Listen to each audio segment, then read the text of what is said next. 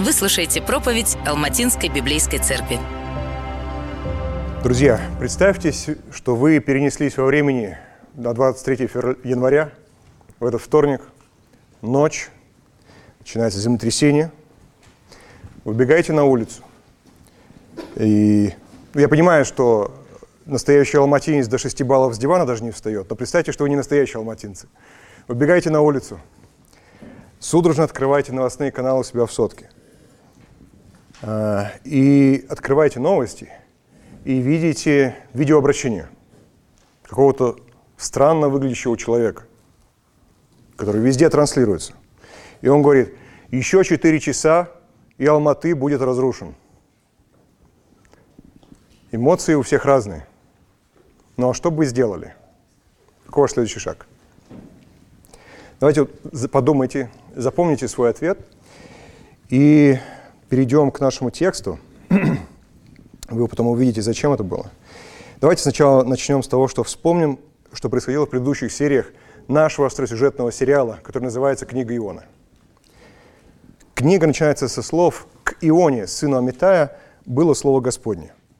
Он должен был подняться и пойти в великий город Ниневию и проповедовать там, потому что злодеяния его дошли до Бога. Но Иона вместо этого придумывает очень оригинальный план – уйти от Бога, подальше от Ниневии убежать. И этот путь приводит его сначала в, на корабль, где его соседями становятся матросы-язычники. На пути в дальний остров Фарсис их застает шторм, и моряки, к нашему удивлению, в отличие от пророка Ионы, легко воспринимают Слово Бога. Они, когда они узнают, что Бог, чего Бог требует, бросить его на за борт, они сразу слушаются его, они верят его словам – и поклоняется ему. И он продолжает свой путь вдаль от Бога. Следующая его остановка – морское дно. Но когда нам кажется, что пророк уже наказан за свое непослушание смертью, как помните нарок, э, пророк, которого растерзал лев, его внезапно спасает рыба, которую послал Господь. И в желудке рыбы Иона, наконец, раскаивается за свой побег от Бога и обещает ему исполнить свою миссию в прекрасной молитве покаяния. И вот мы подходим к третьей главе. В моей проповеди сегодня будет три пункта. Каждый примерно соответствующий длине тексту. Первый пункт – Слово Бога к ниневитянам. Коротенько, первые четыре, четыре стиха. Второй – это реакция ниневитян с 5 по 11 стихи. И третье – помилование ниневитян Богом, 12 стих. Я надеюсь, что мы увидим с вами, как ниневитяне воспринимают весть от Бога, что они каются. Причем делают они это сразу, полностью и действенно. И задумаемся о том, как мы с вами воспринимаем Слово от Бога. Начнем со слова Бога к ниневитянам. Я прочитаю. «Было к Ионе слово Господне во второй раз. Собирайся, ступай в великий город Ниневию и возвести там то, что я тебе говорю». Иона послушался Господнего слова и, собравшись, пошел в Ниневию.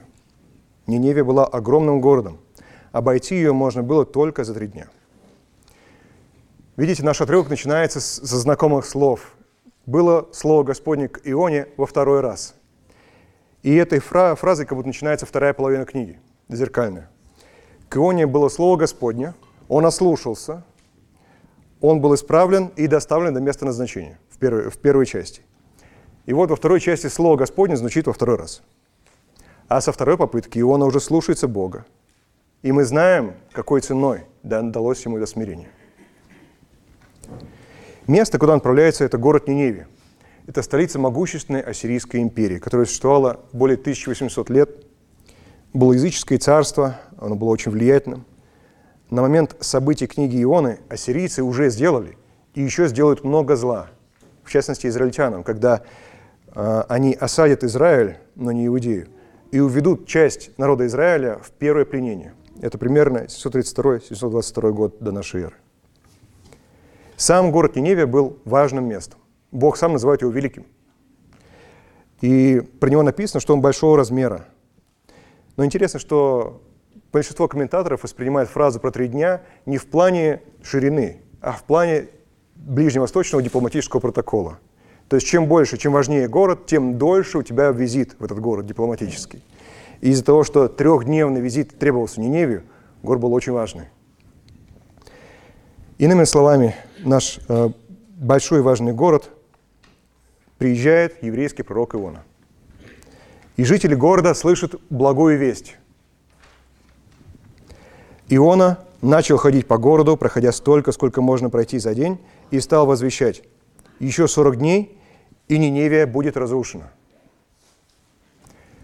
А, вы знаете, какими разными бывают проповеди у нас в церкви? Пастор Денис где-то 45-50 минут проповедует. А, Анатолий Чухаленов в прошлый раз меньше 40 минут проповедовал. Но представьте, что в следующее воскресенье мы говорим, у нас сегодня приглашенный проповедник, выходит э, человек из далекой страны за кафедру и говорит, вы все идете в ад, помолимся. Слов столько же, сколько сказал Иона на русском языке. В оригинале вообще четыре слова сказал. Что не так с этой проповедью? Чего в ней не хватает? Не хватает надежды, правда? Ни слова о покаянии, о милости, о благодати, просто срок и приговор. Все. Когда-то очень давно я был очень неверующим, ехал в метро, и по параллельному эскалатору э, шел мужчина и громко скандировал «Детей убивают аборты! Детей убивают аборты!» Ну, эпатажные такие бывают товарищи. Может быть, ты тоже таких встречали. В чем проблема с этим человеком?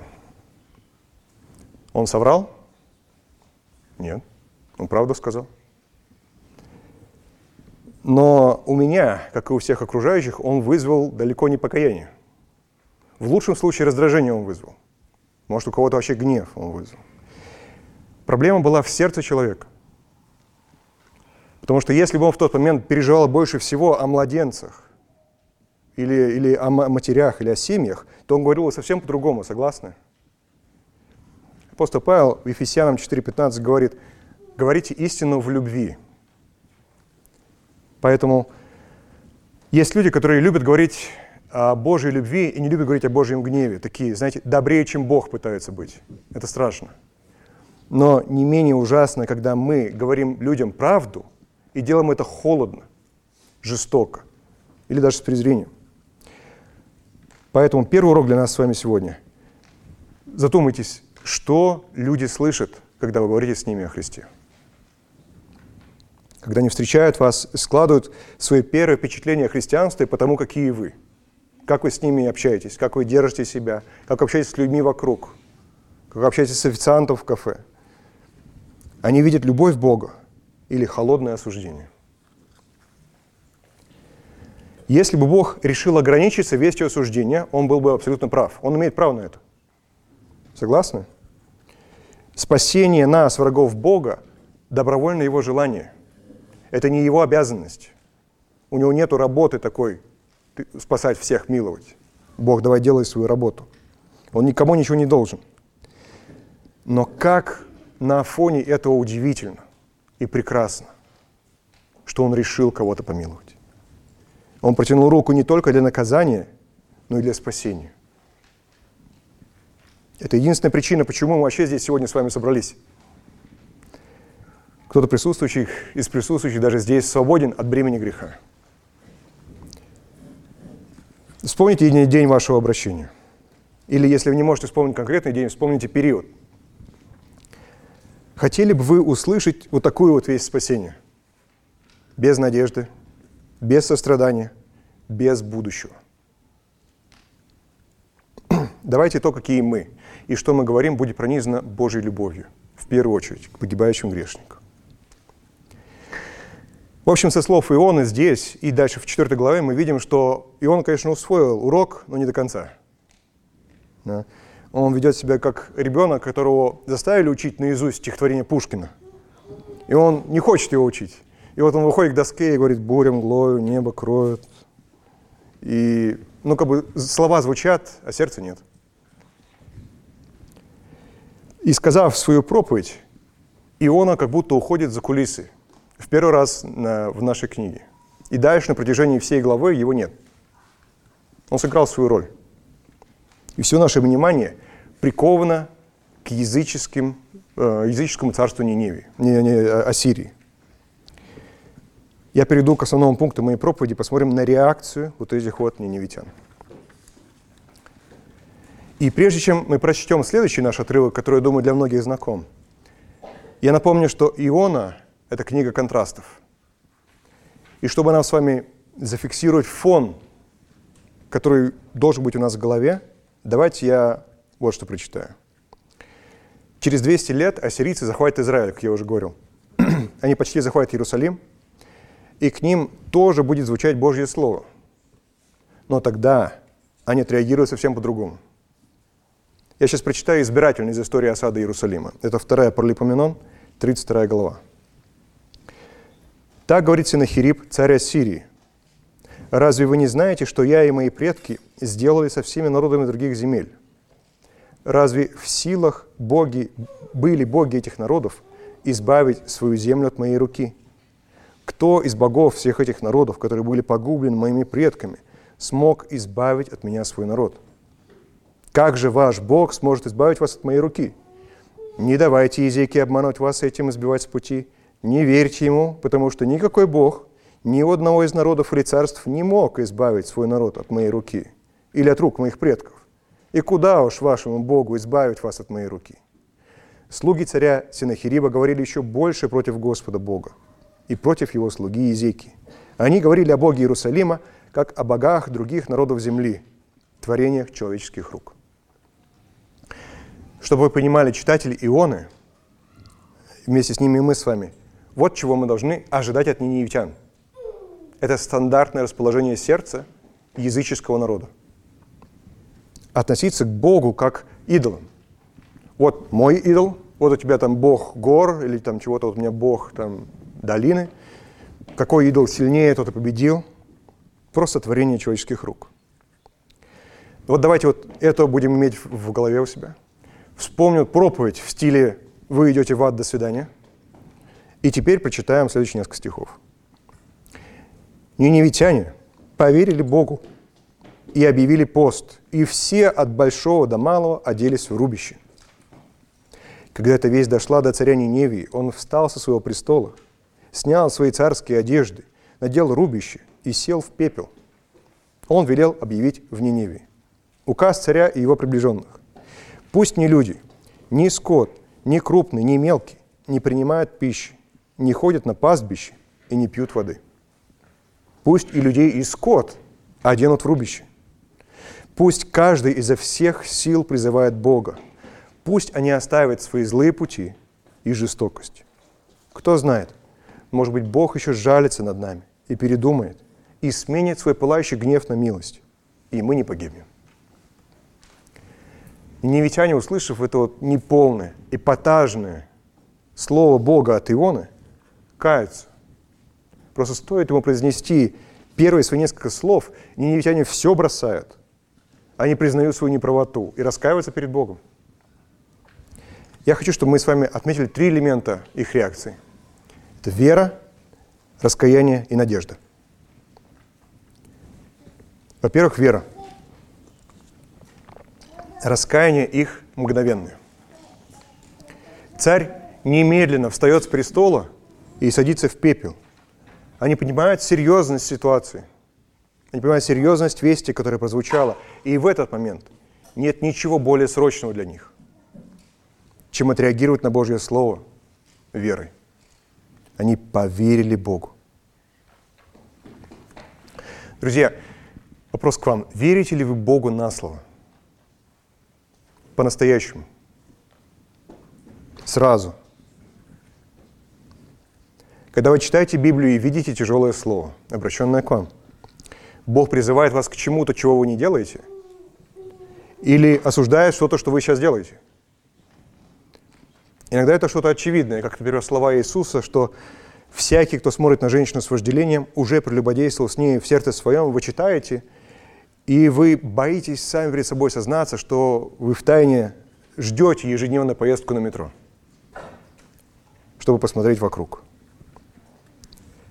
Иногда это что-то менее очевидное. Будьте святы, как я свят. Принесите ваши тела в жертву живую, святую, Богу угодную. Любите друг друга братской любовью. Пусть ваше рвение не ослабевает. Пламенейте духом в вашем служении Богу. Услышав это, готовы ли вы мгновенно признать свою неправоту? Говорите ли вы, Господи, да, это я, прости меня. Или для вас нет проблем отложить Библию? Все, я почитал, мои три головы закончились. Э, закрыть приложение в телефоне и просто заняться своими делами. Где вкус слова, которое сладко на устах и горько в чреве? Где острота обоюдоострого меча? Возможно, вы несерьезно относитесь к Богу. Возможно, вы настолько разочарованы собой, что просто устали от беспомощности, от слов Бога. И они не вызывают у вас ничего, кроме апатии. А возможно, вы никогда и не знали Христа. Один пастор как-то рассказывал, что у него в церкви было двое парней, ДВРовцев, ну, которые выросли в церкви, ребята. И вот они слушали его проповедь, растут и обсуждают между собой, ну что-то скучно, что-то как-то без силы, что-то не запинается ничего. Вот проходит время, они растут, взрослеют, оба переживают рождение свыше, оба принимают крещение, и подходят, говорят, пастор, у вас проповеди поменялись? Они как-то красками играют теперь, что ли? Что изменилось в проповеди пастора? Ну, я не знаю, но со слов самого пастора особо ничего не изменилось вот между крещением и не. Просто Божье Слово касается их теперь даже через неидеального проповедника. Конечно, бывают плохие проповеди. А, не понаслышке их знаю. Но даже если человек не очень богословски подкован, не очень техничен, не очень красноречив, если он провозглашает Библию в силе Святого Духа, то будьте уверены, что вы слышите Слово от Бога в вашу жизнь прямо сейчас. И слава Богу за всех слабых проповедников, которые стараются быть Богу верными в малом. Но такое бывает не только с проповедями. По сути, мы всегда сталкиваемся с Словом Божьим не в идеальной обстановке. Особенно церкви с интеллектуальным уклоном, как наша, они знаете, как это бывает, выглядит? Как мы нивелируем с вами остроту Божьей истины. Так, какой-то неудачный перевод этого слова. А что там в подстрочнике? Там, может быть, что-то поживее будет такое. А может, какие-то оттенки там не полностью переданы. Или вот какая-то деталь в тексте, она непонятна. Ну, надо там комментарии почитать, что такое игольное ушко, это там, это ворота, или это угольное ушко, или это... Или, возможно, другие факторы играют. На молитву вышел брат, который именно вам почему-то неприятен. Не знаю почему. У нас таких нет, но... Сестра в разговоре поделилась с вами отрывком, а вы про себя думаете, ну, на себя посмотри. Вы слишком заняты. Вы просто устали. Вы не в настроении. Готовы ли вы, встретившись со Словом Божьим, забыть про все это? Забыть про все эти детали, угольное, игольное это ушко или ворота, и сфокусироваться на сути проблемы. Оно понятно. Посмотреть на себя, признать, что проблема во мне. Не в переводе, не в человеке, ни во времени, ни в здоровье, которое у меня сейчас там подкосилось, ни в зарплате, которая у меня низко, мне приходится работать очень много. Вот подумайте, запомните ответ. И посмотрим на второй элемент покаяния ниневитян, их раскаяние. Почему мы говорим про раскаяние? Потому что они ведь не просто поверили Богу, что Он разрушит их город. Согласны? Что получилось, случилось в этот вторник? Что люди начали массово делать первым делом? Садиться в машину и уезжать. Город будет разрушен, пора ехать. А на крыше возрос спрос на аренду домов. Но ниневитяне здесь не просто выставили свою квартиру в Ниневии на крыше и стали искать себе дачу в Ниневитянской области. Они поняли, что проблема не в географии. Проблема в их сердцах. Как они говорят, злые пути наши и жестокость наша. И они признают, что проблема это реальная. Их есть за что наказывать. До того момента они жили как, так, как считали нужным. Они думали, что мы в целом ничего. Но столкнувшись с Божьим судом, они признали его правоту и сделали целиком. Никто в тот день не удивлялся, почему я? Я же вроде не идеальный, но не такой и плохой. Никто не упрямился, Бог, ты несправедлив. Никто. Никто не искал крайнего. Ну, характер у меня такой, воспитали меня так. Не мы такие, жизнь такая. Ну. Не идеальное у нас общество ассирийское такое. И каются не просто обычные жители. Процессом руководит сам царь Ассирийской империи. Почему это важно? На протяжении Ветхого Завета царь всегда, с одной стороны, задает тон жизни царства, а с другой стороны, является показателем, лакмусовой бумажкой, что происходит на самом деле. Если вы помните, а, а, когда у нас появляется царь, столько лет ему было, когда он воцарился, и делал он правое перед очами Господним или неправое. И народ шел следом за царем. Даже поговорка есть такая, каков царь, таков народ. И вот этот языческий царь кается перед Богом сам – и издает указ, чтобы все его царство тоже раскаялось в рубище пепле. Оно постилось, все полностью, и оставило свои злые пути.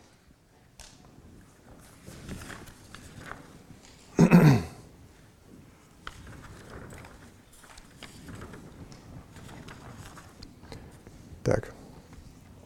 Во всем городе не было ни одного человека, как мы читаем от большого до малого, который не снял бы свою одежду, не сел бы в пепел не надел бы на себя рубище, это мешковина, это для нас с вами может быть незнакомо, но на Ближнем Востоке это знак наивысшего скорби, раскаяния. И не объявил бы пост. То есть абсолютно все царство, начиная с царя и заканчивая коровами, были печальны. Не ели, не пили воду. Все враги Израиля изо всех сил взывают к Богу. Дорогие, знакомо ли вам это? Когда вы видите свой грех в свете Слова, податливо ли ваше сердце?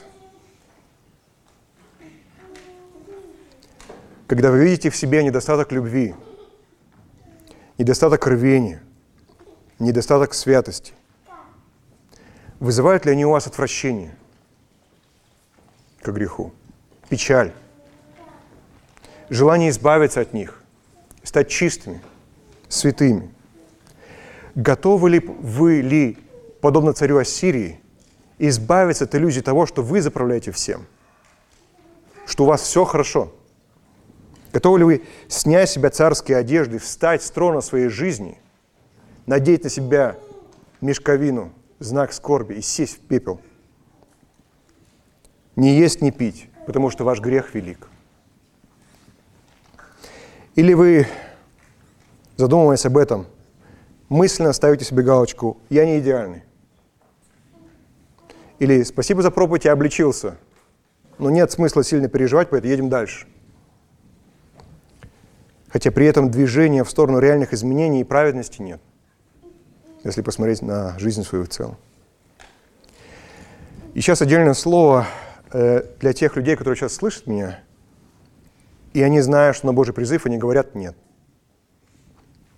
Или потом. Хотя, по сути, это то же самое «нет», просто отложено во времени. Бог, вы знаете, что Бог прав в оценке вас. Ваши злодеяния дошли до Его ушей. Божье Слово уже к вам прозвучало. И еще 40 лет, и закончится ваше время, и вы предстанете перед Ним. Или 60 лет – или 40 минут. Вам больше нечего ждать. Теперь ваш ход. Раскаетесь ли вы, как неневитяне? Или будете отвергать Бога до последнего своего вздоха, как жители Содома и Гаморы?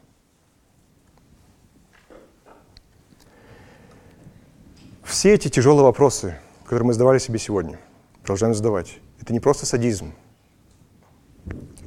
Цель Бога в нашем тексте сегодня показать, что те, от кого не следует ждать ничего хорошего, страшные язычники, богоборцы, более правы, чем народ Божий. Язычники, которые не ходили с Богом, не видели его чудесные дела, с которым он не заключал завет благодати, кому он не обещал спасение, близость, свою любовь, у которых не было закона, не было Торы. Они слышат короткую, странную проповедь и раскаиваются глубоко. Израильтян, читающих книгу Ионы, должно было кольнуть в сердце. Но нас с вами должно кольнуть еще больше. Знаете почему? Потому что мы знаем Христа. Кажется странно, мы вроде знаем Христа, у нас должно быть все проще, да? теперь, теперь, все, теперь все нормально, да? Но послушаем слова Господа Иисуса. Это Матфея 12 глава, 41 стих. Жители Ниневии встанут в день суда с людьми этого поколения и обвинят их, потому что они покаялись от проповеди Ионы. Сейчас же с вами тот, кто больше Ионы. Сегодня мы читаем эту главу, и мы слышим немое обвинение из уст ниневитян. Если мы не каемся в ответ на слова Бога, то это обвинение для нас с вами. И оно тяжелее и страшнее, чем то, что слышали ветхозаветные святые. Потому что мы слышали, а многие из нас и близко знают того, кто больше Ионы. Что же нам делать со всем этим? Ответ мы находим в последних словах царского указа. Здесь мы видим наш последний элемент – реакции неевитян – надежду. Кто знает, может быть, Бог еще сжалится над нами и передумает, и сменит свой пылающий гнев на милость, и мы не погибнем. Если посмотреть на это свежим взглядом, то это очень неожиданные слова. Потому что у проповеди Иоанна не было применения. Не было намека, что от ниневитян чего-то требуется в ответ на его проповедь. Для сравнения, в 16 главе книги Откровения, когда уже будет последний суд, когда чаши Божьего гнева льются на людей, люди реагируют на Божий суд не так. Я прочитаю 9-11 стихи. «И опалены были люди зноем великим, и хулили имя Бога, имеющего власть над этими язвами, и не покаялись, чтобы воздать ему славу. И пятый ангел вылил чашу свою на престол зверя и сделал царство его мрачным. И кусали языки свои от боли, и хулили Бога Небесного от страданий своих и от ран своих, и не покаялись в делах своих. Это естественная реакция человека, который не имеет мира с Богом на Божий суд. Почему же ниневитяне, как и моряки в первой главе, решили, что их проблему вообще можно решить? Почему не обращается за помощью к самому судье, который только что приговорил их?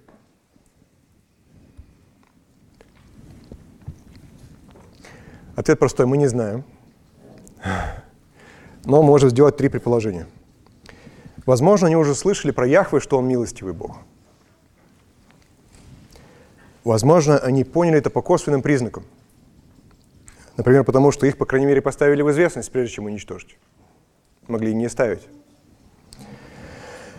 Но я думаю, скорее, что они просто поняли, что другого выхода у них нет. Я виновен. Я должен быть наказан.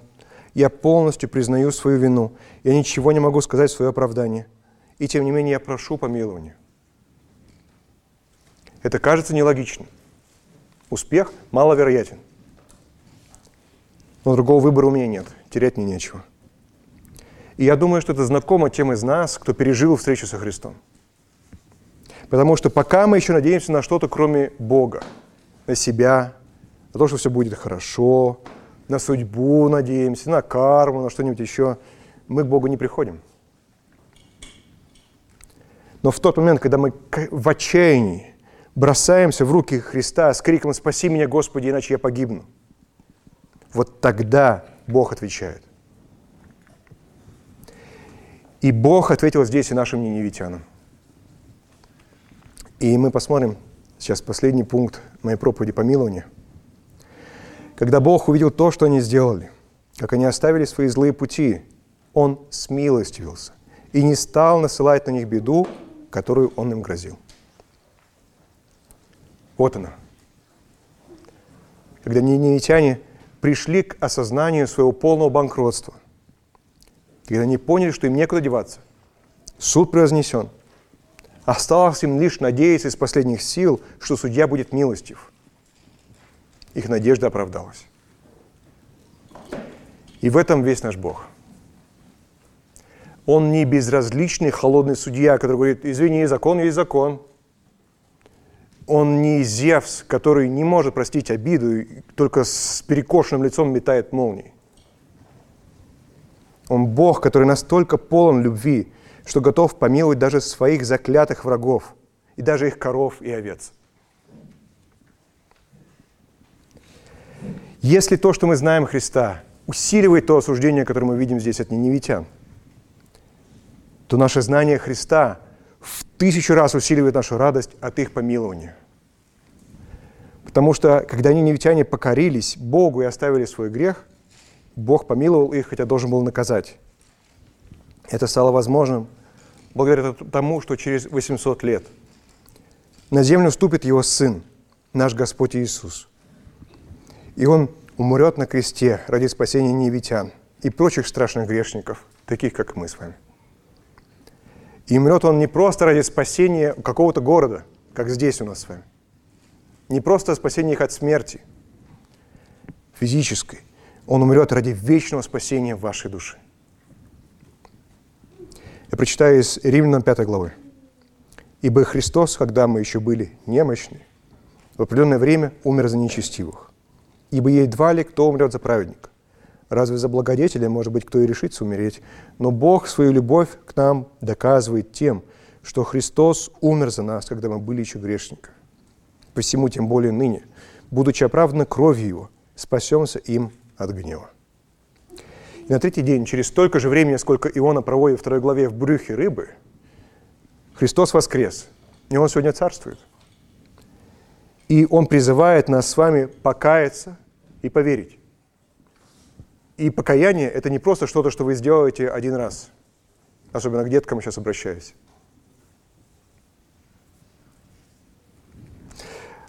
Не просто, что вы один раз сделали в жизни, и потом круиз-контроль до смерти. Все, отдыхаем. Это то, к чему мы призваны ежедневно. Поэтому, церковь, если вы слышите это слово и понимаете, что вам есть чему поучиться у ниневитян, то ну, у вас возникнет вопрос, как мне каяться так же быстро, действенно и полностью? Потому что вы прекрасно понимаете, что это не получается. Или не всегда получается. И ответ нам с вами заразиться надеждой ниневитян. Да, я грешник. Да, Бог осудил меня. Но я прильну к Его ногам, пока Он не спасет меня. Истинно, я не могу, но помилуй меня, Господи. И тогда не сомневайтесь, что ответ от Бога будет «Я с радостью помилую тебя». И если сегодня вы еще не знаете Христа, то призыв к вам тот же. Если вы раскаетесь, пусть даже не идеально, попросите Бога о милости, то Он вас помилует. Дорогие, в конце скажу, что даже если вы забудете все, что сегодня я говорил, пусть с вами останутся следующие слова. Настоящее покаяние всегда содержит доверие Богу, раскаяние в своих грехах и надежду на то, что Бог простит вас. Это то, к чему Бог призывает вас всех, кто сейчас слышит эти слова. Неважно, слышите ли вы это в первый раз, или уже слышали, но еще не обратились ко Христу, или вы со Христом уже 40 лет – Поверьте Богу на слово. Раскайтесь в своем грехе. И надейтесь на то, что Бог спасет вас от власти греха и даст победу над ним. И Он не замедлит. Давайте помолимся.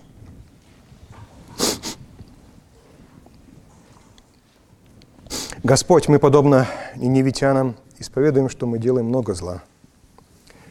Мы не хотим, чтобы наш грех оставлял нас безучастными, Господи, сонными, или чтобы мы отрицали свою вину, или даже вообще твое существование, лишь бы не чувствовать этой тяжести. Нет, мы хотим видеть Его. И дай нам такое скорое, полное, искреннее раскаяние, и вслед за ним полное помилование. прощение греха, свободу от его власти и победу над ним в нашей жизни. Просим Тебя во имя того, кто умер, чтобы приобрести нам это спасение, нашего Господа и Сына Масиха. Аминь. Спасибо, что слушали нас сегодня. Чтобы послушать другие проповеди, подпишитесь на канал Алматинской библейской церкви в YouTube или на наши страницы в социальных сетях.